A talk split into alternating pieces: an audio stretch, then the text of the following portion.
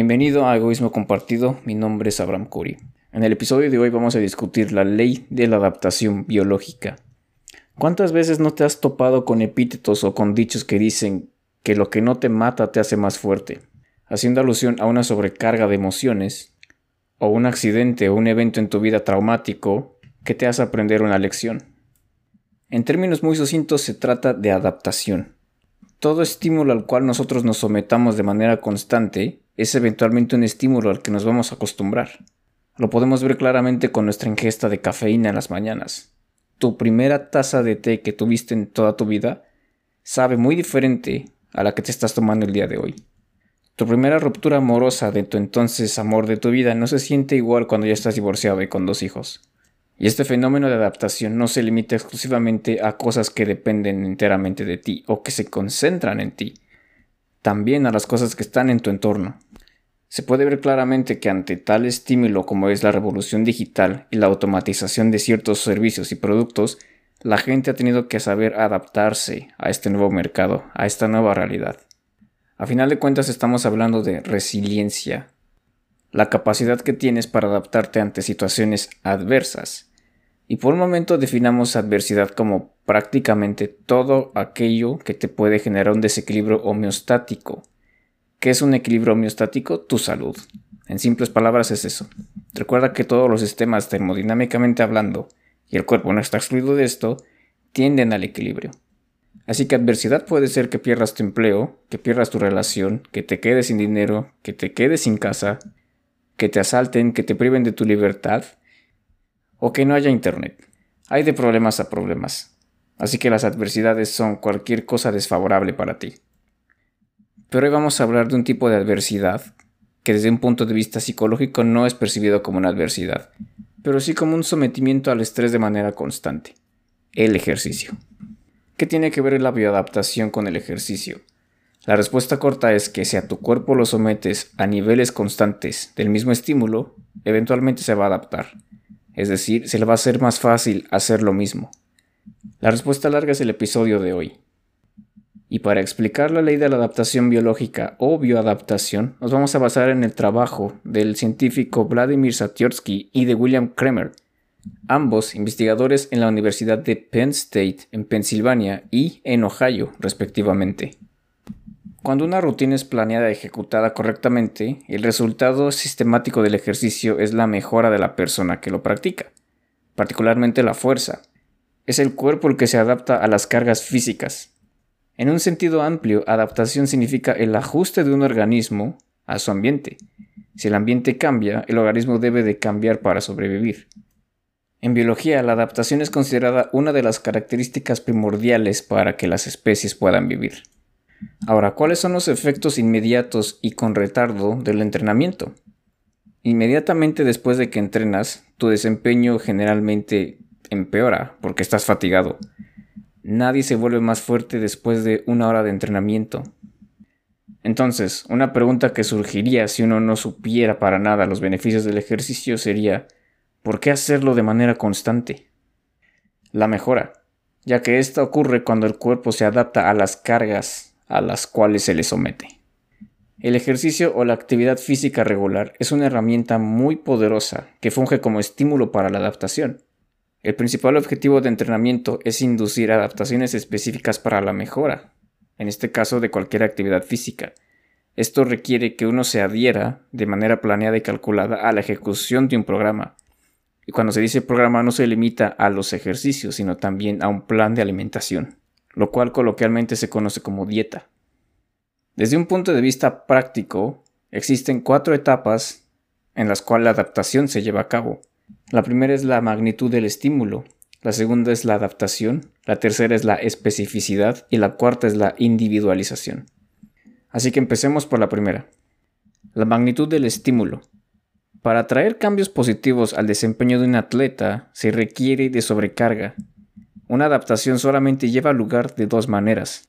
Cuando se aumenta la carga en un ejercicio, es decir, la intensidad en el volumen, mientras se sigue empleando la misma técnica para hacer el mismo ejercicio. Por ejemplo, la caminata de resistencia. Aquí se puede jugar entre comillas con el tiempo y con la distancia que se recorra. Si un atleta se somete a la misma intensidad de ejercicios por un periodo de tiempo prolongado, no va a haber manera de inducir adaptación y no va a existir ninguna mejora sustancial. Por otro lado, si la intensidad es muy baja, un atleta de élite puede que pierda todas sus ganancias en cuestión de días. Es por eso que cuando escuchas estas dos palabras juntas, mantenerse en forma, es eso lo difícil, mantenerse, no te puedes dar el lujo de dejarlo de hacer. Dentro de la magnitud del estímulo existen tres cargas que son clasificadas en estimulantes, preservativas y descendientes. Las estimulantes donde la magnitud de la carga es ligeramente mayor a una capacidad de carga neutral, donde es más probable que se lleve a cabo una respuesta positiva. Las preservativas, donde la magnitud está en la zona neutral, ni más ni menos, en pocas palabras.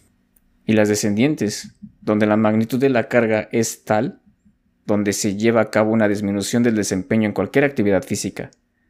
Ahora vamos a ver la segunda etapa de la ley de adaptación biológica, que es adaptación. Como te podrás haber dado cuenta, es redundante, ya que es traducido del inglés como accommodation, y accommodation en español es acomodación, alojamiento o adaptación. Esta segunda etapa establece que si un atleta lleva a cabo el mismo ejercicio con la misma carga por un periodo de tiempo largo, el desempeño disminuye. Y este enunciado que te acabo de decir es la ley de la adaptación biológica. De acuerdo con esta ley, la respuesta de un objeto biológico a un estímulo constante disminuye con el tiempo. Cuando hablamos de entrenamiento, el estímulo es el ejercicio físico y la respuesta es el desempeño, en este caso la mejora del mismo, como un resultado de la adaptación. ¿Cómo es que podemos observar esto de una manera pragmática? Cuando un atleta entra al gimnasio por primera vez, hacer ganancias musculares no le va a ser tan complicado a comparación de una persona que lleva años en ese mismo gimnasio. ¿Por qué? Porque al principio siempre es fácil hacer más ganancias porque la adaptación, en este caso el desempeño al hacer el ejercicio, o en otras palabras, las ganancias musculares van a aparecer relativamente rápido, pero conforme pase el tiempo, estas van a ser menores y no va a haber ninguna mejora sustancial. Es por eso que cuando se dice mantenerse en forma, Mantenerse es lo difícil. Imagínatelo como un banco, en el cual tú tienes tu cuenta de ahorros y en teoría mientras más tengas tu dinero ahí, te tendrían que dar un mayor interés por ese dinero que tienes depositado. Pero imaginemos por un momento que este es un banco raro y hace exactamente lo contrario. Mientras más tengas tu dinero ahí, menos intereses te pagan. Y tú podrás pensar que cualquier banco que haga esto tendrá que irse a la quiebra pero es así exactamente como funciona tu cuerpo. Mientras más lo estimules a las mismas cosas, las mejoras van a ser insignificantes conforme pasa el tiempo. Debido a este fenómeno de adaptación, es ineficiente utilizar ejercicios estándar por un largo periodo de tiempo. Es por ello que los entrenamientos tienen que variar. Para evitar los efectos negativos de la adaptación, los entrenamientos deben de ser cambiados periódicamente, basados en dos premisas cualidad y cantidad. Cantidad es aumentar el volumen de la carga. Y para esto un ejemplo. Debes de identificar cuál es el peso que te permite hacer 12 repeticiones en sentadilla libre con barra y acoplar un peso que te permite hacer 8 repeticiones. Si a este programa de entrenamiento lo complementas con una dieta que te permita aumentar tu masa muscular, en teoría tendrás que aumentar tu número de repeticiones con este peso. Las 8 repeticiones que haces tú con ese peso, con el tiempo, en teoría tendrían que ser 12. Y digo en teoría porque cada persona es diferente y los máximos a veces no se pueden superar. Al menos no se pueden superar para un número de repeticiones considerable. Siempre existe las series de una repetición con carga máxima. La segunda premisa es la cualidad, que básicamente es cambiar los ejercicios. No resulta conveniente quedarse con la misma rutina de ejercicios por un mes. Siempre es bueno hacer una pequeña modificación ya sea a la posición o a la manera en la que se ejecuta un ejercicio. Si suponemos que por un mes haces un press inclinado con mancuerna para pecho, el siguiente mes lo conveniente sería hacer un press horizontal con mancuernas, también para pecho. Ahora vamos a hablar de la especificidad.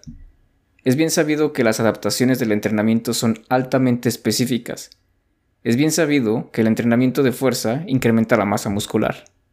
Y por otro lado, los entrenamientos de resistencia incrementan la capacidad aeróbica. Debido a la adaptación específica, los ejercicios son diferentes para diferentes fines. ¿A qué me refiero con esto? Al principio de la transferencia de resultados. Imagínate por un momento un grupo de atletas que entrena meses y meses en sentadilla con barra libre. Ahora, supongamos que estos atletas hacen una mejora hasta llegar a 20 kilos adicionales de su peso máximo. En este caso tendremos a un grupo de atletas altamente especializados en este ejercicio en particular. Pero ¿qué pasaría si este grupo de atletas lo sometemos a evaluación de su desempeño en otros ejercicios que no son sentadilla en barra libre? ¿Qué tal saltos? ¿O desplantes? ¿O natación? Es posible predecir la respuesta diciendo que va a haber un grado de mejora no sustancial en estos ejercicios, y es a esto lo que hace hincapié la especificidad. Si te quieres hacer bueno en cargar rocas, tienes que empezar cargando rocas pequeñas. No esperes hacerte bueno en cargar rocas si haces ejercicios que no están relacionados del todo, ya que es posible aumentar tu capacidad de carga con curl de bíceps o incluso con peso muerto, pero si tu intención es volverte bueno en cargar rocas, estos ejercicios muy poco impacto van a tener en tu desempeño final. En la especificidad hay que entrenarse lo que se va a competir, o lo más semejante posible. Esto se fundamenta en el hecho biológico de que las adaptaciones se producen sobre los órganos y sistemas concretos que entrenamos, y no otros. Pero esto no significa necesariamente que te especialices en un determinado ejercicio puedes hacerlo y complementarlos con otros movimientos afines. La última etapa del proceso de adaptación biológica es la individualización. Todos somos diferentes. El mismo tipo de ejercicios o entrenamientos suscitan a pequeñas variaciones en los atletas. Y una de las lecciones seminales del autor Vladimir Satyorsky son los incontables intentos de parecerse a los famosos que predican sus rutinas con la promesa de tener el mismo cuerpo de esas personas. Es por ello que los entrenadores y atletas necesitan utilizar un entrenamiento cauteloso que se adapte a las necesidades de cada individuo. Una gran cantidad de atletas promedio, aquellos que están lejos de ser excelentes, se preparan con métodos promedio. La gente que se dedica a esto, los expertos, los campeones, los que ganan competiciones, no se preparan con entrenamientos promedio. Esas personas son excepcionales por una razón, la individualidad. Y no solamente se remite a la carencia de desarrollo de un músculo en particular, sino a qué se pretende contener un cuerpo así. Es fundamental saber cómo es que funciona la ley de la adaptación biológica para entender una situación con la que tanto novatos como expertos se enfrentan por lo menos una vez cuando se encuentran en el gimnasio. El estancamiento. ¿Te ha pasado que llevas meses entrenando y tu progreso es nulo o poco notable? Eso se debe a un conjunto de factores que sinérgicamente impiden llegar más lejos. Sin embargo, los más comunes son los siguientes. No contar las calorías. Es increíblemente tedioso llegar al final del día y tener que recordar los alimentos que comiste. Además de eso, contar el número de calorías. Y el problema en sí no es tenerlas contadas, más bien no saber cuántas estás consumiendo para tus fines. Si deseas subir o bajar de peso, es necesario saber si consumes más de lo que gastas y viceversa. Puedes aprender a contar las calorías de manera manual, aprendiendo a leer las etiquetas, o utilizar medios digitales, en este caso una aplicación llamada MyFitnessPal, es completamente gratuita y te da una aproximación muy real al número de cantidades que estás consumiendo, ya que como toda aplicación o cualquier tecnología desarrollada por el hombre es propensa a tener algunos fallos. El único detalle es que necesitarás una balanza para pesar tus alimentos, pero aún así resulta muy fácil llevar un control de tus calorías si sabes utilizar esta aplicación y una balanza para alimentos. El siguiente error que te mantiene estancado es no medir tu progreso. Y con esto no me refiero a pesarte cada semana, aunque sí funciona, sino a medirte.